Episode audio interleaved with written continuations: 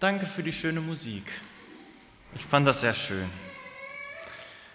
Vor einigen Monaten war mein Nachbar im Urlaub, ist nach Ägypten geflogen, hat seine Familie dort besucht. Und er hat mir seinen Schlüssel übergeben. Ich sollte ein Stück weit auf seine Wohnung aufpassen, die paar Pflanzen, die er da so noch rumstehen hatte, gießen und so ab und zu auch die Post leeren. Irgendwann gab es in unserer Straße ein paar Parkverbotsschilder. Die Stadt wollte die verschiedenen Bäume ähm, beschneiden lassen, ähm, einen Baumschnitt. Und wir sollten die ganzen Autos wegfahren. Aber mein Nachbar hat mir nicht seinen Autoschlüssel übergeben. Also habe ich ihn versucht anzurufen, habe ihm Nachrichten geschrieben und bei ihm kenne ich das, dass er auch kaum zurückschreibt oder sehr spät erst sich meldet. Und irgendwann, so nach 24 Stunden, rückte so dieser, ähm, diese Uhrzeit näher, wo die anfangen wollten. Und ich habe irgendwann mit der Nachbarin abgesprochen, lass uns mal hier ein bisschen gucken, ob wir vielleicht doch seinen Schlüssel finden und wenigstens sein Auto wegfahren können. Aber das war vergeblich kein Schlüssel in Sicht. Im Endeffekt hat er einen ordentlichen Strafzettel bekommen wegen Behinderung der, ähm, der Baumschnittarbeiten. Jetzt geht die Ferienzeit zu Ende. Ich glaube, viele von euch waren auch irgendwie im Urlaub. Und wenn man im Urlaub ist, steht das Eigenheim leer. Für eine Woche, für zwei Wochen, für drei Wochen. Ein paar Blumen, die überleben vielleicht so noch gerade eine Woche. Aber was ist mit den Haustieren? Was ist vielleicht mit dringender Post, wenn man irgendeine Mahnung bekommt, irgendeinen wichtigen Bescheid bekommt? Es braucht jemanden, der auch die mündliche Erlaubnis hat, das Ganze irgendwie zu gestalten, mal vielleicht Briefe zu öffnen, wenn, da, wenn das wichtig erscheint. Braucht jemanden, der auf einen Hund aufpassen kann, der die Katze irgendwie im Auge hat. Es braucht eine Person, die zuverlässig verwalten kann. Und ein ähnliches Bild haben wir auch gerade gehört in dem Gleichnis, das uns Anne vorgelesen hat. Ein Mann verreist und braucht Menschen, die auf sein Vermögen aufpassen. Ob der Mann eine Geschäftsreise macht oder nicht, das wissen wir nicht. Ich will mir aber wünschen, dass er Urlaub macht. Dass er einfach in den Urlaub fährt und drei seiner Diener, drei seiner Angestellten beauftragt, auf sein Geld aufzupassen. Im Text, da heißt es, die sollen auf ein, zwei oder fünf Talente aufpassen. Ein Talent, das ist eine bestimmte Anzahl oder ein bestimmtes Gewicht von Silbermünzen. Und ihr habt ja gerade gehört, und vielleicht kennt ihr dieses Gleichnis auch, wie das ausgegangen ist. Und ich weiß nicht, wie es euch geht, aber irgendwie finde ich das unfair. Ich habe so zwei Stellen an, dieser, an diesem Gleichnis, die mich einfach stören. Denn dieser eine Diener, der ein Talent bekommt, der diese Silbermünzen bekommt, versteckt die Silbermünzen, bewahrt sie sicher auf ohne Risiko und wird am Ende bestraft. Der, der das Geld versteckt, wird bestraft. Als Kind, da habe ich auch früh schon gelernt, irgendwie zu sparen. Wer den Cent nicht ehrt, ist des Euros nicht wert. Früher, da hieß es noch anders, als es noch die D-Mark gab. Aber ich kenne das. Lieber Geld sparen als Geld ausgeben. Lieber zur Seite tun, als irgendwie das Geld verschwenden, auszugeben.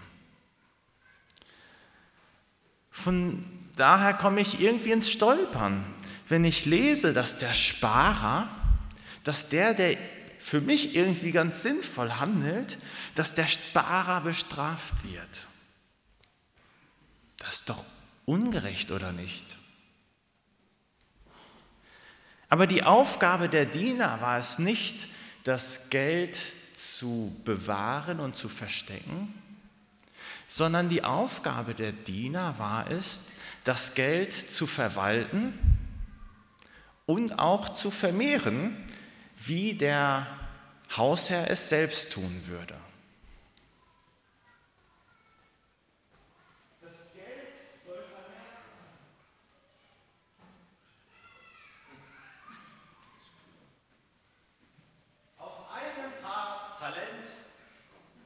Werden zwei Talente.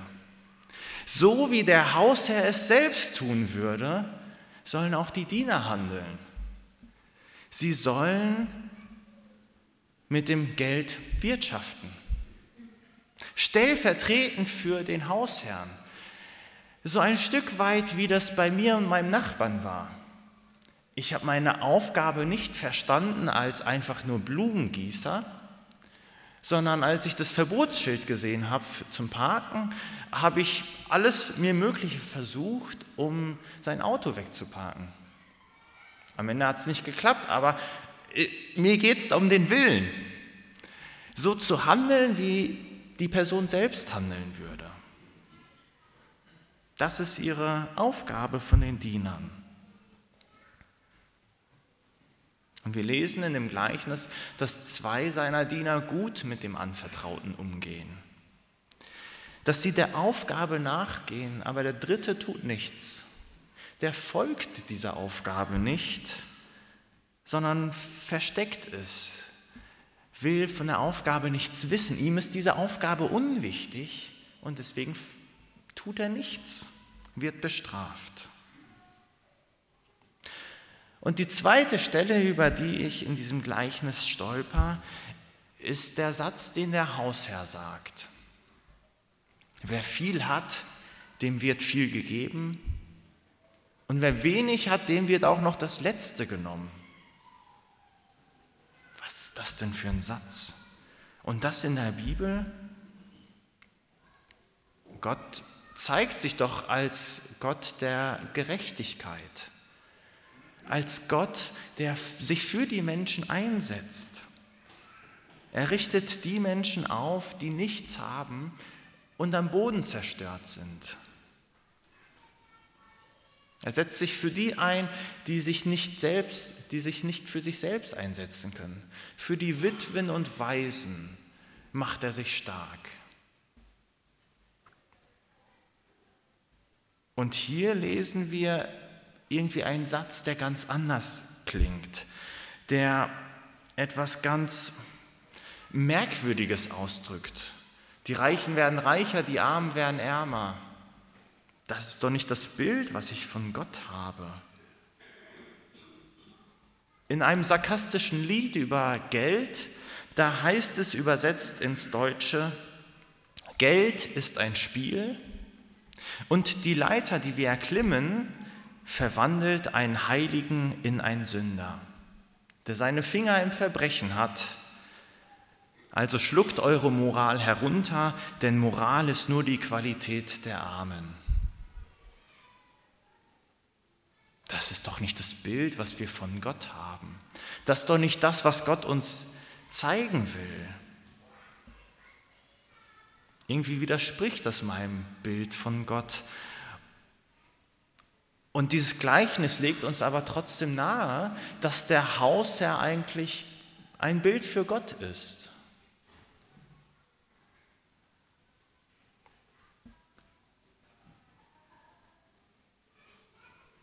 Ich glaube, ihr wisst es auch, Gleichnisse, die müssen wir nicht wörtlich verstehen. Und die dürfen wir auch nicht wörtlich verstehen, sondern Gleichnisse sind Bilder für bestimmte Sachen, wo Jesus einige äh, Dinge nochmal ganz klar zeigen will. Und dieses Gleichnis ist kein finanzieller Rat. Das Gleichnis ist ein ähm, Bild, so verstehen wir das ja auch ganz häufig, ein Bild für die Fähigkeiten und Gaben und auch finanziellen Möglichkeiten, die wir geschenkt bekommen haben und die wir nutzen sollen. Und manchmal kenne ich das auch, ich bin ja auch in Gemeinde groß geworden, dass mithilfe dieses Gleichnisses zu mehr Ehrenamt in der Gemeinde aufgerufen wird. Wie wäre es, wenn ihr einfach im Musikteam mit dabei seid? Ihr seid nicht musikalisch? Na, dann könnt ihr aber wenigstens mal wischen, sauber machen. Was ist mit dem Besuchsdienst? Was ist mit dem Begrüßungsdienst, mit dem Kindergottesdienst? Nutzt eure Gaben, dass wir als Gemeinde erhalten sein können. Dass, der, ähm, ja, dass die Gemeinde da im Fokus ist und dass es der Gemeinde gut geht, dass die Gemeinde genug Mitarbeiter hat. Und natürlich rede ich hier ganz überspitzt davon, aber ich will wegkommen von diesem Verständnis und nochmal einen Schwerpunkt auf etwas anderes legen. Und dieser Schwerpunkt wird deutlich, wenn wir uns ansehen, was nach dem Gleichnis Jesus sagt. Direkt nach dem Gleichnis in diesem Kontext von Matthäus 25, da spricht Jesus noch ein anderes Gleichnis. Ein Gleichnis von, einem Mensch, äh, von Menschengruppen, die vor dem Thron eines Königs sind, vor dem Thron Gottes sind und in zwei Gruppen aufgeteilt werden. Die einen sind die Gerechten, die anderen die Ungerechten.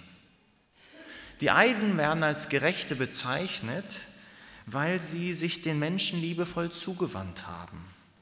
Sie haben den Hungrigen zu essen gegeben, den Durstigen zu trinken, haben den Nackten gekleidet, den Kranken und den Gefangenen besucht. Und weil sie dem Nächsten gedient haben, haben sie auch indirekt Gott gedient, Jesus gedient, haben Jesus liebevoll behandelt. Jesus identifiziert sich mit den bedürftigen Menschen, mit den ausgegrenzten Menschen. Diese Gerechten in diesem Gleichnis gehen gut um mit dem, was Gott ihnen geschenkt hat. Mit den Gaben, mit den Fähigkeiten sind sie gerecht und gut umgegangen. Ich bin davon überzeugt, diese beiden Szenen von dem Hausherrn und den drei Dienern und auch von dieser Königsszene am Thron mit den zwei Gruppen stehen nicht zufällig hintereinander. Ich bin sicher, dass Jesus mit diesen Worten seinen Jünger zeigen will, dass auch sie eine Verantwortung haben. Jesus weiß, eines Tages wird er selbst verreisen, wird in den Urlaub fahren. Und seine Jünger sollen die Aufgabe, die er hat, seine, seinen Auftrag weiterführen. Irgendwann, wenn Jesus nicht mehr leiblich auf der Erde ist. Sie sollen, die Jünger sollen die Gaben und Geschenke, die sie erhalten haben, nutzen für das Reich Gottes und diese Gaben nicht verstecken. Es geht in dem Gleichnis nicht einfach darum, dass die Organisation Gemeinde möglichst viele Mitarbeiter und Mitarbeiterinnen in den verschiedenen Bereichen hat. Jesus will nicht mit diesem Gleichnis deutlich machen, dass das System Gemeinde funktionieren muss. Jesus fordert zum Handeln nach außen auf. Sein Reich Gottes ist viel, sein Reich ist viel größer als unsere Gemeinde, als diese Gemeinde. Und sein Reich hört hier nicht auf. Der Nächste, unser Mitmensch, unsere Mitschülerinnen und Mitschüler dürfen uns nicht egal sein. Wir sollen und dürfen andere Menschen dienen, ihnen liebevoll begegnen, ihnen Freude schenken und so der Aufgabe des Hausherrn nachgehen. Und selbstverständlich treffen wir auch den Nächsten hier in unserer Gemeinde, aber es gilt ein Stück das, was auch Bonhoeffer sagt.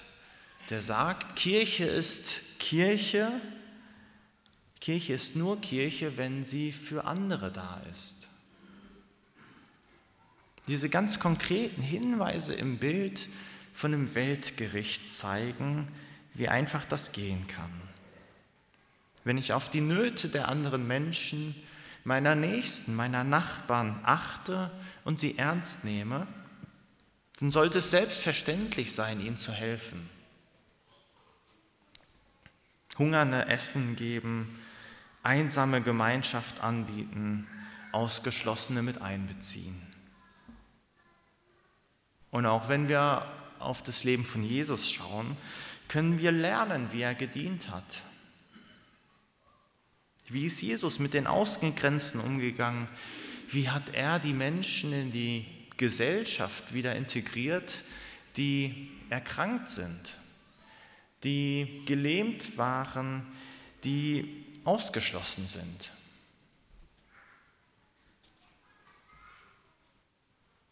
Jesus Handeln hat sich ganz viel darum gedreht, dass er die Menschen aufgerichtet hat. Und für uns bedeutet das auch diese Frage, wie können wir mit dem, was Gott uns gegeben hat, was Gott uns geschenkt hat, heute uns und auch den anderen dienen. Es geht nicht Jesus darum, dass möglichst viele Mitarbeiterinnen und Mitarbeiter in der Organisation Kirche ähm, zu gewinnen sind, sondern es geht um sein Reich. Es geht um seine Schöpfung, seine Menschen. Und was ich wirklich bei diesem Gleichnis erstaunlich finde, dass Jesus über diesen Hausherrn mit den Talenten erzählt. Dieser Hausherr gibt den Dienern fünf Talente, zwei Talente und ein Talent.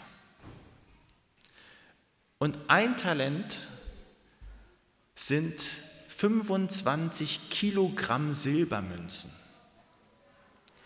25 Kilogramm Silber. Und der, der fünf Talente bekommen hat, hat über 100 Kilogramm Münzen bekommen immense Beträge, die Jesus hier in diesem Gleichnis erzählt. Und nicht ohne Grund erzählt er das.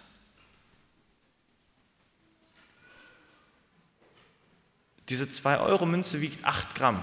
Ich liebe auch Mathe, ich habe es mal ausgerechnet.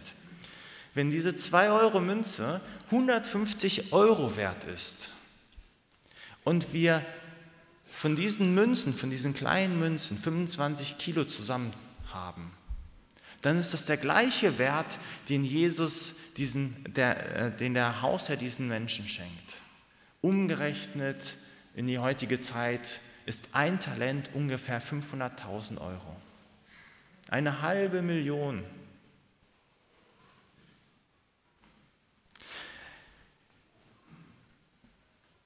Mit ganz großen Beträgen sind wir beschenkt. Jeder Einzelne ist unglaublich und fast unzählbar beschenkt, reich an so unterschiedlichen Sachen. Und auch wenn wir vielleicht selbst nicht so ähm, reich beschenkt sind im finanziellen Sinne, so weiß ich, dass jeder von euch reich beschenkt ist. Wir sind reich beschenkt mit Hoffnung. Christen sind reiche Menschen, weil sie viel Hoffnung haben dürfen, dass Gott jetzt schon alles in der Hand hat und dass mit dem Tod nicht alles vorbei ist. Wir dürfen viel Hoffnung haben, weil Gott uns reich beschenkt. Und wir sind reich an Hoffnung, dass auch jetzt und hier in den vielen kleinen Begegnungen und bei großen Entscheidungen Gottes Liebe siegt. Nämlich auch immer dann, wenn wir einander mit unseren Begabungen dienen. Wenn wir unseren Nächsten das schenken und teilen, was wir selbst haben. Und wir sind reich beschenkt mit Frieden. Denn Gott erfüllt uns, jeden Einzelnen, mit seinem Frieden. Frieden, der über alles hinausgeht. Und dieser Friede kann uns gelassen machen, weil wir wissen, Gott lenkt unser Leben, lenkt dein Leben, lenkt mein Leben und Gott sorgt sich um dich. Wir sind reich, weil unsere Beziehung mit Gott im Frieden ist. Weil uns, das, weil uns durch das Kreuz nichts mehr trennt zu Gott. Deswegen darf da Frieden herrschen in der Beziehung zum Herrscher der Welt und des Universums. Und so können wir auch andere Anteil geben an diesem Frieden, den wir selbst geschenkt bekommen haben, wenn sie erleben, wie wir mit anderen umgehen. Wenn sie uns erleben und wir in diesem Frieden andere dienen. Und wir sind mit so viel mehr beschenkt und nicht zuletzt, aber als wichtigstes sind wir auch beschenkt mit Liebe. Liebe, weil Gott uns unendlich liebt. Und so dürfen wir als vollkommen geliebte Menschen Gottes, als seine Kinder, dürfen wir uns geliebt wissen. Und wir dürfen in diesem Reichtum, den wir von Gott empfangen, teilen. Liebe teilen da, wo das benötigt wird, mit unseren Nächsten, mit denen, die hungern und dürsten nach einem guten Leben, die Hunger und Durst haben nach Liebe und die einsam und krank sind. Gott hat sich als Gott erwiesen und gezeigt im Alten und im Neuen Testament, der Menschen aufrichtet. Und das ist unsere Aufgabe. Uns einerseits beschenken lassen von Gott, der uns aufgerichtet hat und uns auch immer wieder aufrichtet, wenn wir fallen. Und zweitens ist es auch unsere Aufgabe, andere zu beschenken mit dem, was Gott uns geschenkt hat, indem wir seine Hoffnung, seinen Frieden und seine Liebe mit anderen teilen in der Zeit, wo Jesus im Urlaub ist. Und auch wenn Jesus nicht mehr auf der Erde ist, wirkt er natürlich trotzdem. Er ist ja trotzdem noch unter uns und eigentlich braucht Gott uns ja nicht. Der allmächtige Gott, der braucht doch nicht so eine Ameise wie mich. Aber wie toll ist es, wenn wir selbst Teil davon sein dürfen, sein Reich Gottes aufzurichten, indem wir anderen dienen, indem wir sie beschenken mit dem, was Gott uns schenkt. Und so können auch diese Neubeschenkten erfahren, was es heißt, reich beschenkt zu sein.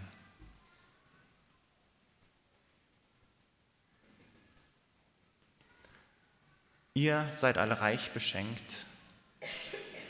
Und ich sehe zwar nicht mehr die, die drei Kinder, Luca, Liam und Lina, aber auch sie dürfen wissen, und vielleicht hören sie es oder kriegen es nochmal von ihren Eltern gesagt, dass auch sie reich, reich, reich beschenkt sind. Amen.